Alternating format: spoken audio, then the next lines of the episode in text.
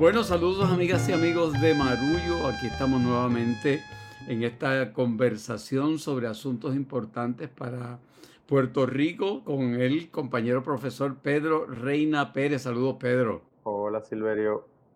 Y con la amiga, profesora y escritora y periodista Ana Teresa Torres. Saludos, Ana, ¿cómo estás?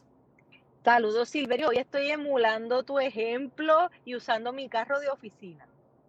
Muy bien, muy bien. Corrección, bueno, pues, ella está en una de las unidades móviles. unidades móviles de Oh, me gustó, me gustó. Muy bien, muy bien. Bueno, pues vamos hoy a tratar un, un tema recurrente en el diálogo puertorriqueño que tiene que ver con el asunto del estatus, pero eh, me parece que estamos observando una situación novel y es que se presenta en el Congreso de los Estados Unidos dos proyectos eh, que tienen que ver con el asunto del estatus. Un proyecto eh, iniciado por Jennifer González, la comisionada residente, y eh, donde se plantea la incorporación a Puerto Rico como Estado de los Estados Unidos. Y hay otro proyecto muy interesante de Nidia Velázquez y Alexandra Ocasio Cortés, donde se plantea una iniciativa de los Estados Unidos para que haya una asamblea de estatus en Puerto Rico donde se presenten opciones eh, no territoriales, no coloniales. Esto, como es obvio, ha generado en Puerto Rico una discusión eh, de los distintos sectores ideológicos y hoy vamos a tener la oportunidad de mirar esa discusión desde una perspectiva un poco más eh, académica o científica de, de, una invitada que Pedro tiene el, honor en este momento de presentar.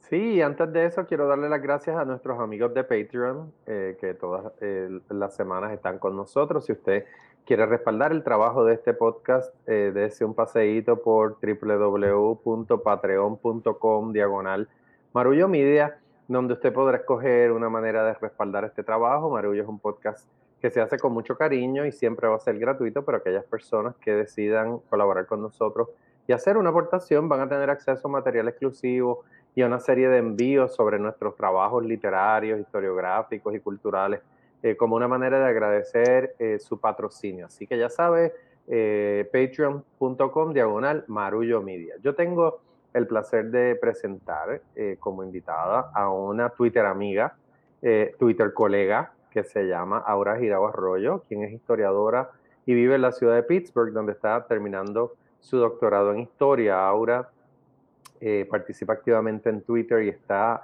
entre otras cosas, historiando la UPR, que es uno de sus hashtags, pero ella ha estado trabajando sobre las luchas sociales y las identidades políticas puertorriqueñas dentro del marco del Estado Libre Asociado. Ese es a lo que ha dedicado su tiempo, eh, investiga, enseña y le damos la bienvenida a este episodio de Marullo. Saludos, Aura.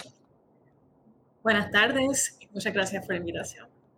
Yo creo que es, prudente y pertinente que estemos en la semana mayor, la, semana después de la semana mayor, hablando del tema mayor que nos obsesiona a todos los puertorriqueños, porque el deporte nacional es el estatus y obviamente eh, empezó ya la temporada de pelota de grandes ligas, ¿verdad? Los puertorriqueños, algunos todavía estamos apegados al béisbol como uno de los deportes que nos identifica. Entonces el estatus es como una especie de béisbol boricua eh, y como dijo Silverio, eh, estos dos proyectos, la presentación de estos dos proyectos concita mucha atención. Ya yo he hablado con dos eh, periodistas de Estados Unidos que me han llamado para pedir mi opinión sobre este tema. Ahora ha escrito de este y de los temas que investiga en Latinos Rebels y también en Centro Voices. Así que me gustaría, para, para comenzar ahora, que nos dieras tu, tu impresión así somera de lo que significa la erradicación de estos dos proyectos, uno en la Liga Americana y otro en la Liga Nacional, ¿verdad? Porque Jennifer González está acá y Alexandre Ocasio Cortés y Nidia Velázquez está en la otra esquina. Bueno, este, hay, estos biles hay que ponerlos en, en un contexto histórico de la contemporaneidad puertorriqueña, en el sentido que ya se cumplen en septiembre cuatro años del huracán María. Y dentro de ese marco se hizo bien evidente para toda la población puertorriqueña que Puerto Rico es una colonia. Y eso es algo que no necesariamente estaba en la mentalidad colectiva de los puertorriqueños de la isla antes de la tormenta. Porque teníamos el Partido Popular alegando que Puerto Rico era otra cosa, era un estado de excepción este, hacia este, la relación con Estados Unidos, que era algo que pues, se representaba como único. Entonces, dentro de ese contexto de Post María, con esta conciencia colectiva, eh, vemos el rol eh, expansivo que ha tomado la diáspora puertorriqueña en, los, eh, en las conversaciones sobre el estatus, porque lo que estamos viendo en el espectro electoral de Puerto Rico es un, distanciamiento de la cuestión del estatus. Tenemos al Movimiento de Historia Ciudadana como potencia electoral emergente que publicó una declaración, yo creo que ayer o antier, en estos días, este, de parte de su presidenta, Naima Rivera Lacén, diciendo que eh, ellos daban la libertad a su, milita a su militancia, a sus electores, de apoyar la opción de estatus que creyeran pertinente. Y eso fue algo que reafirmaron, no se han echado para atrás, y siempre ha sido la doctrina de ese colectivo político. Y lo que hemos visto en la campaña del PIB eh, donde se ha enfatizado un poquito la cuestión del estatus. Ha habido como que yo entiendo cierta apatía en ese, en ese aspecto últimamente, pero es algo relativamente nuevo y es un resultado de la crisis. Pero en la diáspora, esas conversaciones están creciendo, en especial por el rol emergente de Alexandria Caso Cortés, que es puertorriqueña, es millennial, es miembro de Democratic Socialists of America, y creyente en la descolonización. Pero ¿cómo se va a ver la descolonización? Pues eso es algo que, pues, por lo menos en el bill de ella y Nidia Velasca se quiere dejar a los puertorriqueños pues con unas, unas limitaciones que quizá no se están discutiendo lo suficiente. Este, y sin embargo, tenemos la masa electoral puertorriqueña que ha ido apoyando la estadidad. Este, poco a poco el, apoyo fue creciendo a finales del siglo XX.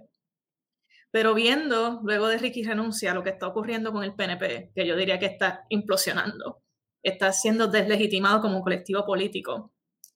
Y la baja en la política electoral, como que la baja en la participación electoral, pues el PNP está perdiendo auge poco a poco. Todavía yo creo que faltan un. Entonces, en ese contexto de voces emergentes en la diáspora y poco a poco la, debilidad del PNP, tenemos estas dos perspectivas divergentes dentro de una puertorriqueñidad amplia y este, que se comparten entre dos naciones, Puerto Rico y los Estados Unidos. Ahora, eh, me da mucho gusto tenerte aquí en, Marullo y, y, me gusta, me encantan los intelectuales que ocupan el espacio público y que procuran eh, traer a espacios como las redes sociales o la conversación como la, que estamos teniendo aquí, eh, esos saberes que cultivan en la academia y que a veces se quedan encerrados allá y es muy bueno eh, esa voluntad de, difundir el conocimiento. Entonces me da mucho gusto que estés aquí por eso. Siguiendo la línea que planteas y tratando de entender un poco el estado de situación, entenderlo aún más, hay, dos cosas que a mí me inquietan tan particularmente. Una es eh, si desde tu perspectiva verdaderamente hay algo que haga que este momento sea distinto eh, para que algo se mueva en Washington respecto a Puerto Rico. No es la primera vez que hay esfuerzos de esta naturaleza. Eh, sin duda el huracán marcó la prominencia que toma el tema de Puerto Rico a partir de, la presidencia de Trump, marca. Pero ¿qué, ¿qué hace que este momento sea diferente? Y por otro lado, me da mucha curiosidad y esto es una obsesión, yo creo que marullera, eh, la idea de que todavía para mucha gente en los Estados Unidos la estabilidad es vista como una alternativa descolonizadora. Y a mí eso siempre, y yo creo que a nosotros aquí en el podcast, es algo de, tú sabes, cuando uno dice, espérate, esto eh, quedé con, los ojos cuadrados, porque yo no, no tengo problema en que alguien diga que, que, desea que la estabilidad es, lo que aspira, o sea, lo puedo respetar, pero me causa mucho conflicto que eso se presente a la gente como una alternativa descolonizadora. Yo preferiría que fuéramos honestos y transparentes y dijéramos, mira, eh, lo que queremos es que la, la agenda colonial se concrete del todo y la estadidad es la culminación de una agenda colonial de, asimilación y, absorción, básicamente. Eso es una cosa que hablamos mucho en este podcast. Entonces, nada, te, quiero plantear esas dos ideas. Si este es un momento en el que verdaderamente puede pasar algo, y si es así, ¿por qué? Y eh, cómo se dialoga en la diáspora el tema de la estadidad desde ese ángulo que es tan extraño. Sí. Bueno, eh, lo que, en, primero, la pregunta del momento. Yo creo que la pregunta debe ir más sobre qué es el ELA, que es el Estado Libre Asociado, que es la colonia, y si el ELA está haciendo lo que los, los grandes intereses de Estados Unidos quieren que haga. Y viendo en este momento histórico, yo creo que el ELA está funcionando. En especial por lo que vemos con la ley 22, que eso ha estado por lo menos en el Twitterverse, se ha convertido en un tema muy, de muy amplia discusión eh, con estas personas adineradas que usan a Puerto Rico como paraíso fiscal y este, hay quienes los consideran una cierta invasión, este, en especial con los millonarios de la criptomoneda, con el Bitcoin. Y yo no sé si esos intereses de verdad quieren que Puerto Rico cambie su estatus. En cuestión de del diálogo, yo encuentro que, que, el momento sí es diferente en, torno a que hay un entendimiento colectivo de que Puerto Rico es una colonia y hay estos congresistas en Estados Unidos que hemos tenido antes, como Luis Gutiérrez, pero Alexandria Caso Cortés es la estrella del Congreso, una de las figuras más polarizantes y de mayor este, impacto ahora mismo en el Congreso. Y ella tiene también un talento particular de usar las redes y hablar de política a los más jóvenes que otros congresistas no tenían. Así que sobre si los biles se van a mover, yo tengo mis dudas y son dudas fuertes. Yo sé que eh, yo creo que el Self-Determination Act va a ir a vistas en comité, si mal no recuerdo, me pueden corregir. Y eso salió hace algunos días en las noticias. Pero fuera de eso, como que la mayoría de los biles que ha habido, según tengo entendido, eh, para cambios de estatus se han quedado en comité o dentro de las votaciones se han caído. Así que pues esa es mi perspectiva en torno al momento. Yo creo que es un momento de diálogo, un momento de discusión. Que sea un momento de cambio, eh, tengo mi, mi, reserva. Y sobre la estadía como opción descolonizadora, esto es algo que la antropóloga Yarimar Bonilla ha empezado a trabajar. Este, quisiera pronto ver algunas publicaciones al respecto. Eh, y yo creo que esto tiene que ver con el discurso del PNP de la estadía criolla por lo menos esta es mi perspectiva, eh, que poco a poco se ha visto la estadidad como algo que es otro estado de excepción, que Puerto Rico puede ser estado 49, 50, 51, pronto 52, si pasa DC, eh, pero que Puerto Rico sí puede seguir siendo un estado bilingüe, culturalmente latinoamericano, con Miss Universe, con este nacionalismo cultural. Y y esa, esa es la perspectiva de la estadidad que se ha movido. Y ahora con las nuevas olas migratorias, en especial el sur de Estados Unidos, que hay que tener eh, en, en, mente que quien está ayudando a Jennifer González con, ese, con el proyecto de estadidad es Darren Soto, de Florida. Y esa nueva diáspora tiene ese entendimiento de la estadidad. Pero Nidia Velázquez y Alexandria Caso Cortés, a pesar de que ese es el discurso eh, predominante en torno a la estadidad en los círculos de Estados Unidos, yo creo que el vocabulario del, del proyecto es bastante nebuloso, pero es más hacia la onda de autodeterminación e independencia que de la política eleccionista como algo que es descolonizador. Yo creo que, eh, viendo la, a la pregunta de Ana Teresa, se confunde mucho el solucionar el estatus con la descolonización, porque una cosa es que la estadidad pues termine, si se le concediera a Puerto Rico, en la discusión del el asunto del estatus, pero la descolonización es un, es algo mucho más complejo que, que solucionar el, asunto del estatus. Tiene que ver inclusive con cuestiones psicológicas, sociológicas, eh, culturales, que en cierta forma, pues, como bien decía Ana Teresa, es la culminación de un proceso colonial, pero no es la solución del proceso de descolonización. Ahora, a mí no me parece que en términos reales la estadidad eh, esté ganando terreno.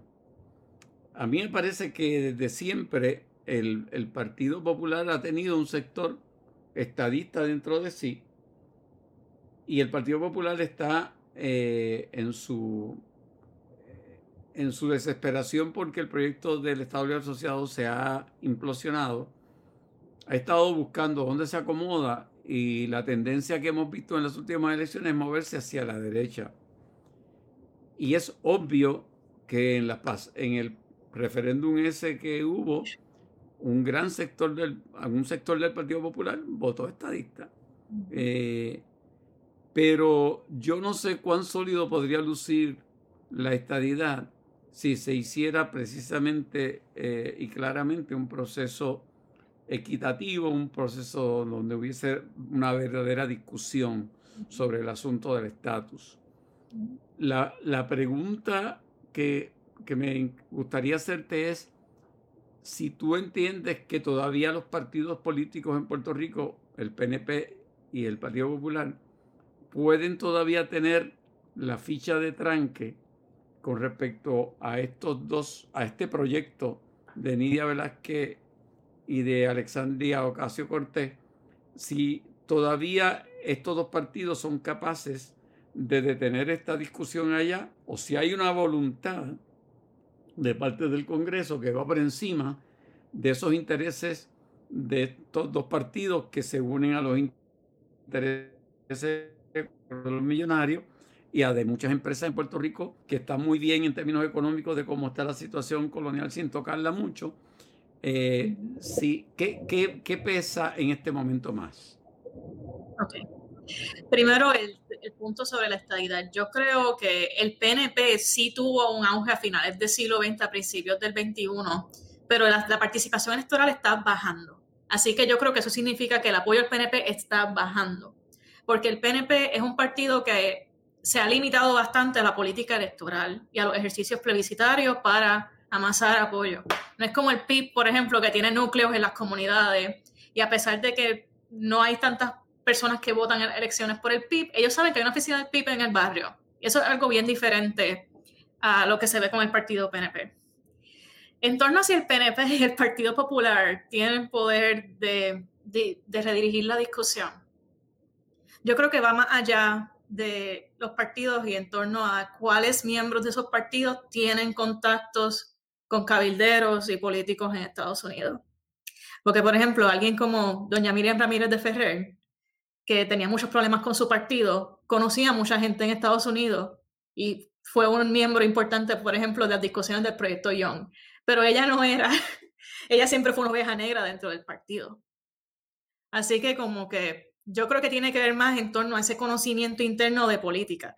Yo creo que, esta es mi opinión personal, pueden corregir si, si tienen alguna otra opinión, pero es que yo creo que la astucia política de esos partidos ha bajado en cantidad.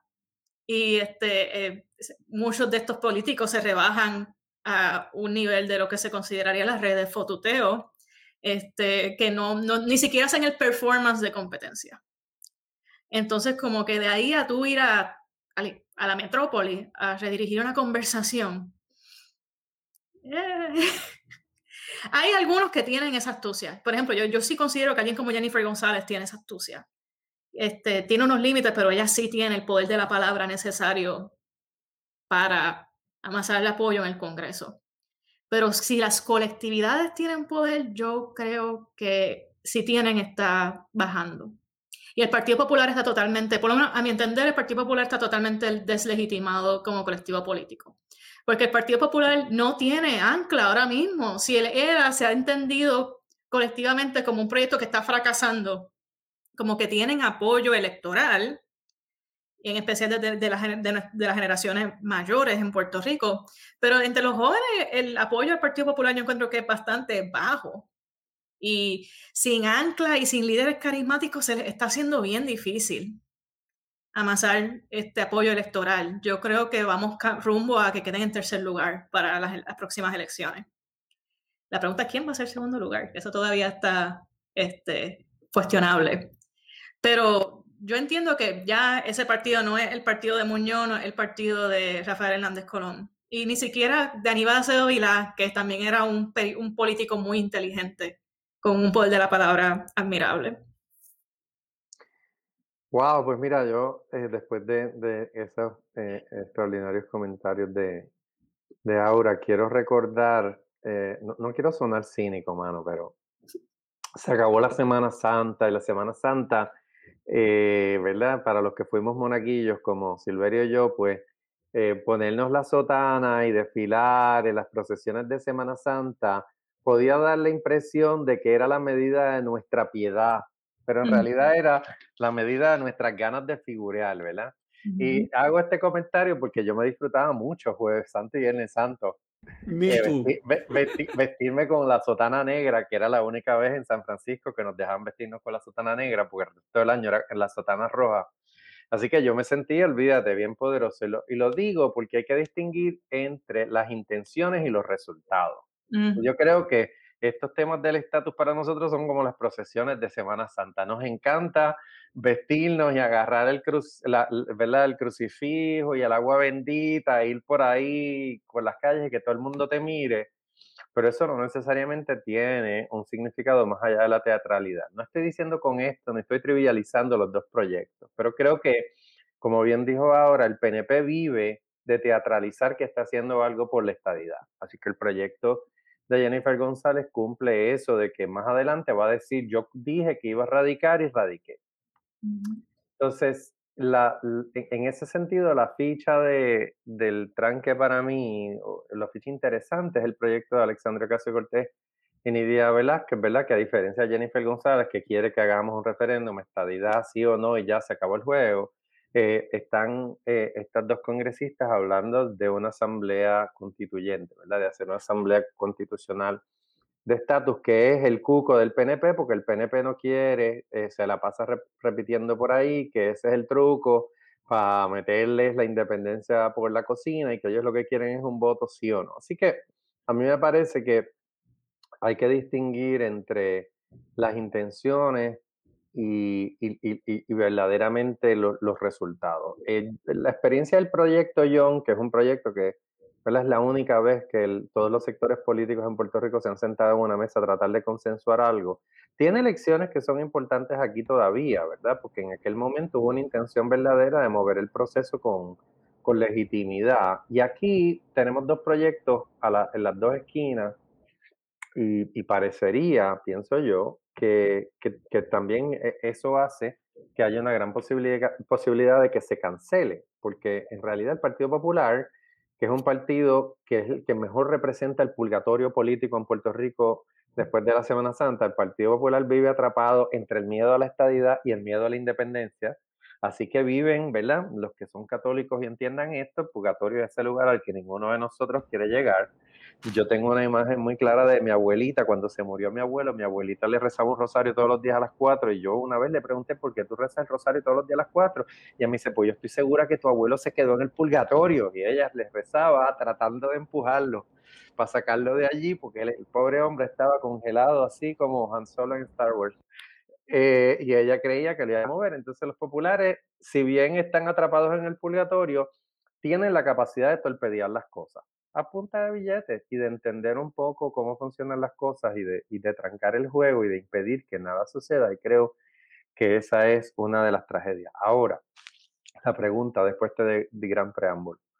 Eh, lo que ha sucedido la semana pasada con la aprobación de la supresión de del voto en Georgia, todas estas medidas para castigar la participación, para limitarla, le pregunto ahora, ¿qué nos dice sobre el clima político de Estados Unidos. O sea, en Georgia ahora mismo se están implementando leyes que van desde exigir identificaciones emitidas por el Estado a cada votante, hasta prohibir que les lleven agua a los votantes que se paran en fila eh, en, los colegios electorales, para que la gente se desmaye, le suba el azúcar, se mueran y sea ilegal proveerle alimento o agua a, a los votantes. ¿Qué nos dice eso ahora sobre el clima que hay en el Congreso para considerar la admisión de Puerto Rico como Estado 51?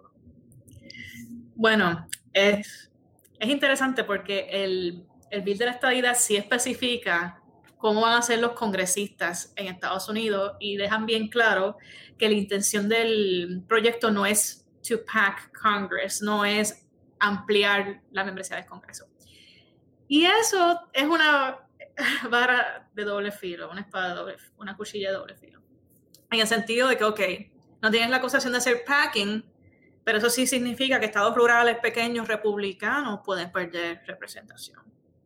Y en Estados Unidos se ve a Puerto Rico como un espacio que siempre va a votar demócrata, a pesar de que yo y algunos de mis colegas eh, creemos que Puerto Rico sería un swing state, porque en Puerto Rico hay muchos elementos socialmente conservadores, hay mucha oposición al aborto, por ejemplo, este, que pudiera ser persuadido por la, la, política del Partido Republicano este, si Puerto Rico se llegara a convertir en un Estado.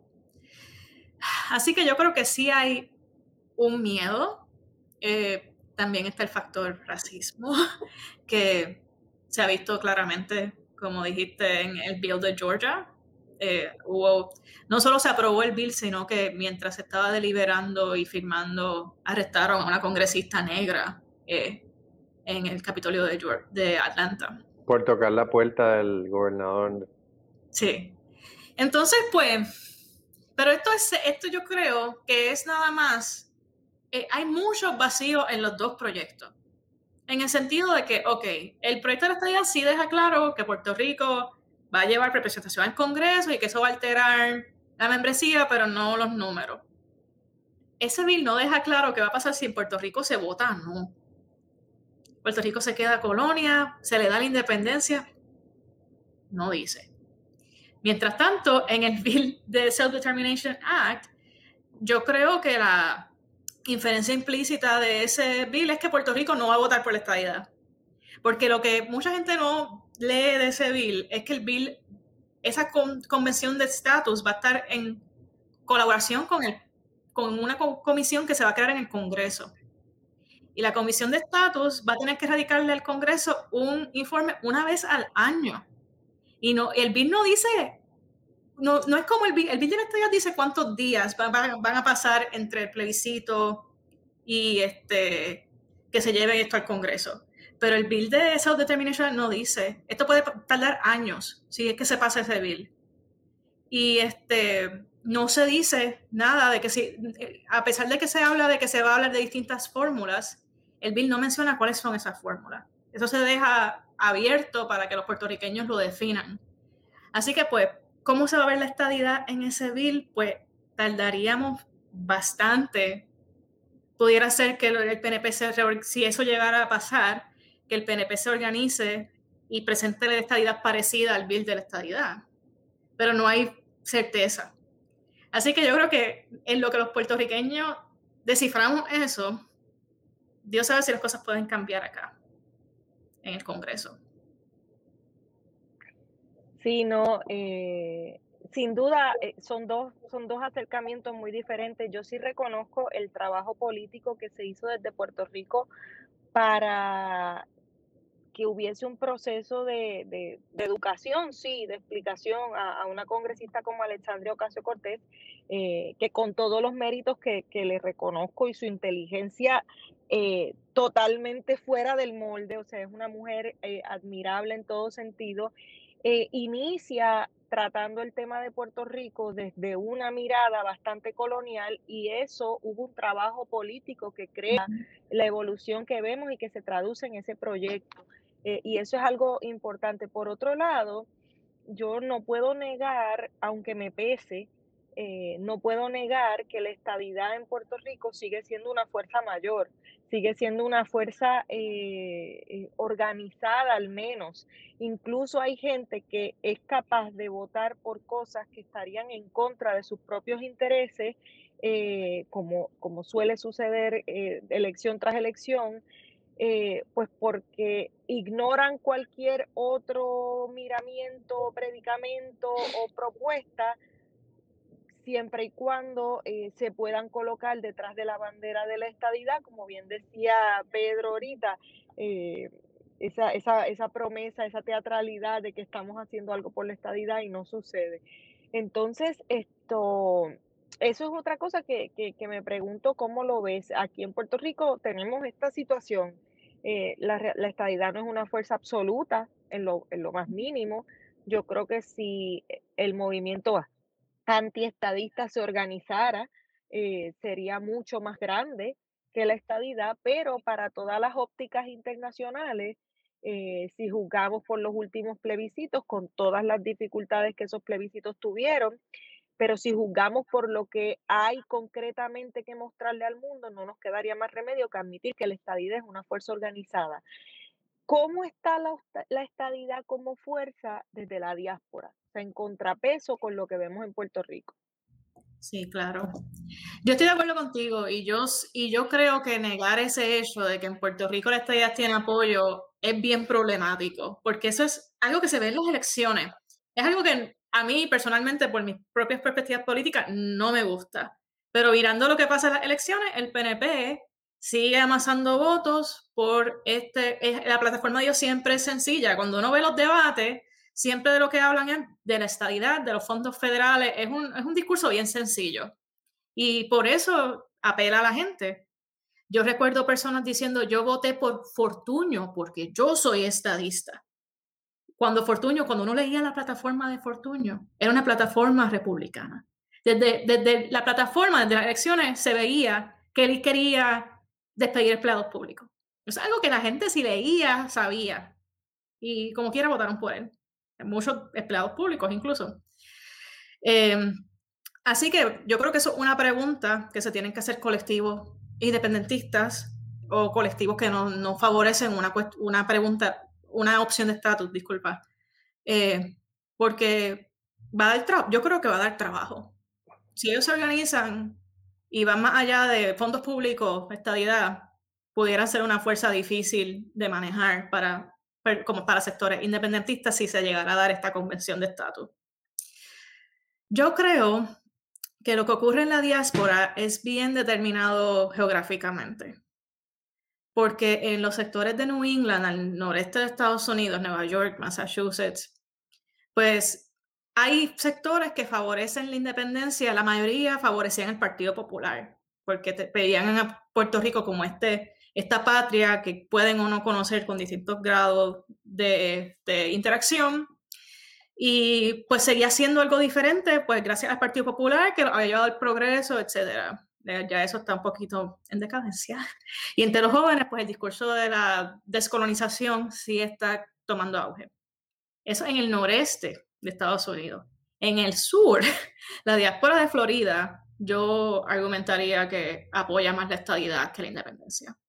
Y esto es una diáspora que según este Jorge Duani, que el, concepto del Disney Rican, a mí me encanta, que epitomiza este, esta migración al centro de la Florida, que es más joven, que no necesariamente estudia en la universidad antes de emigrar, como el discurso de la fuga de cerebros que vimos a principios del siglo XXI, perdona.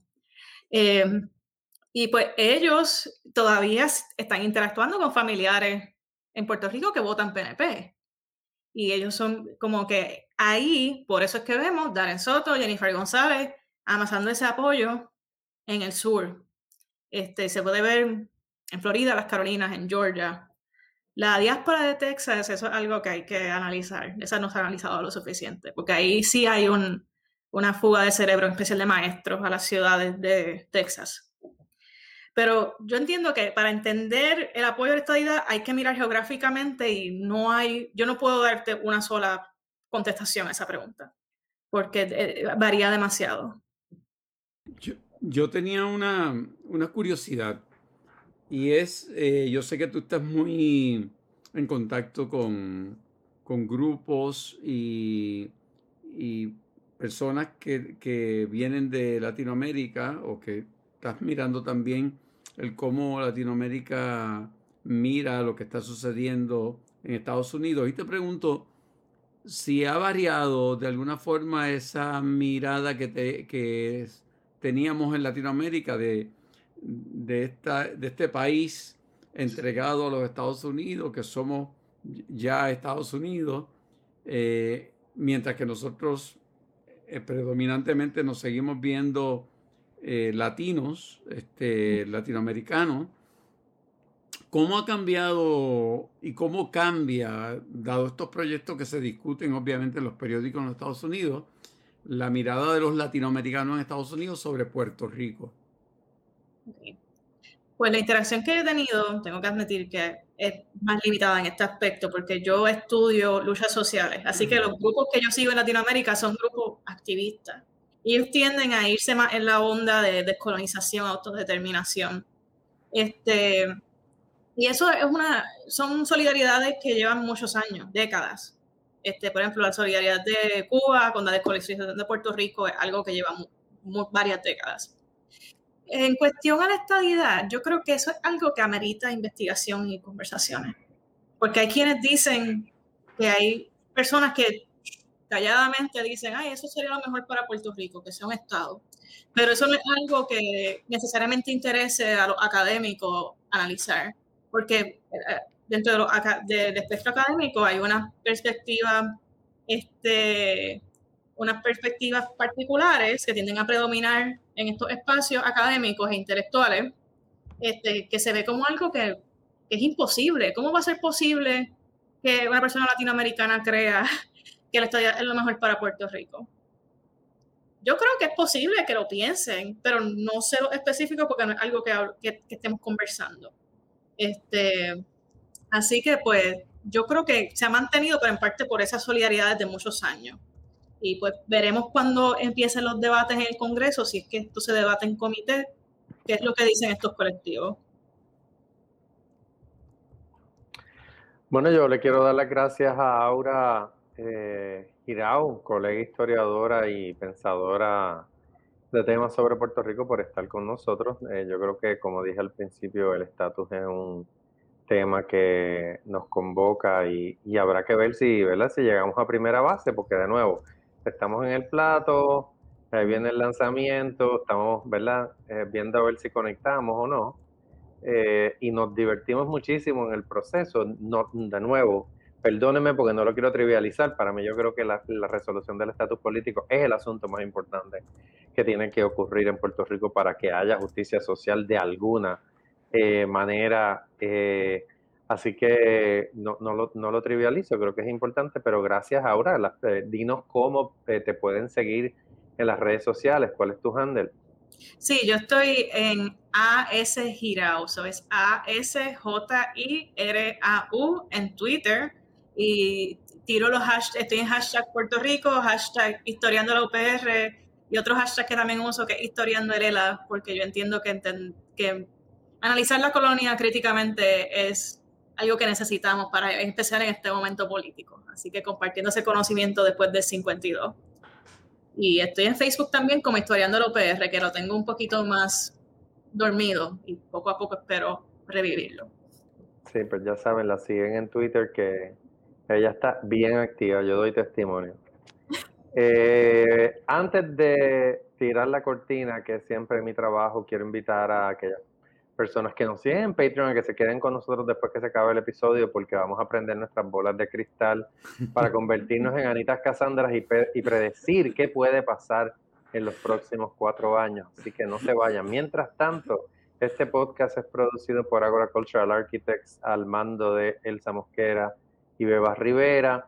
Los contenidos son de Jorge Vázquez y Ana Inés Juliá, la música de Guarenex Morales Matos, el diseño gráfico de Lidia María Ponte y la fotografía de Javier del Valle. Gracias por estar con nosotros y hasta la próxima. Esto es Marullo.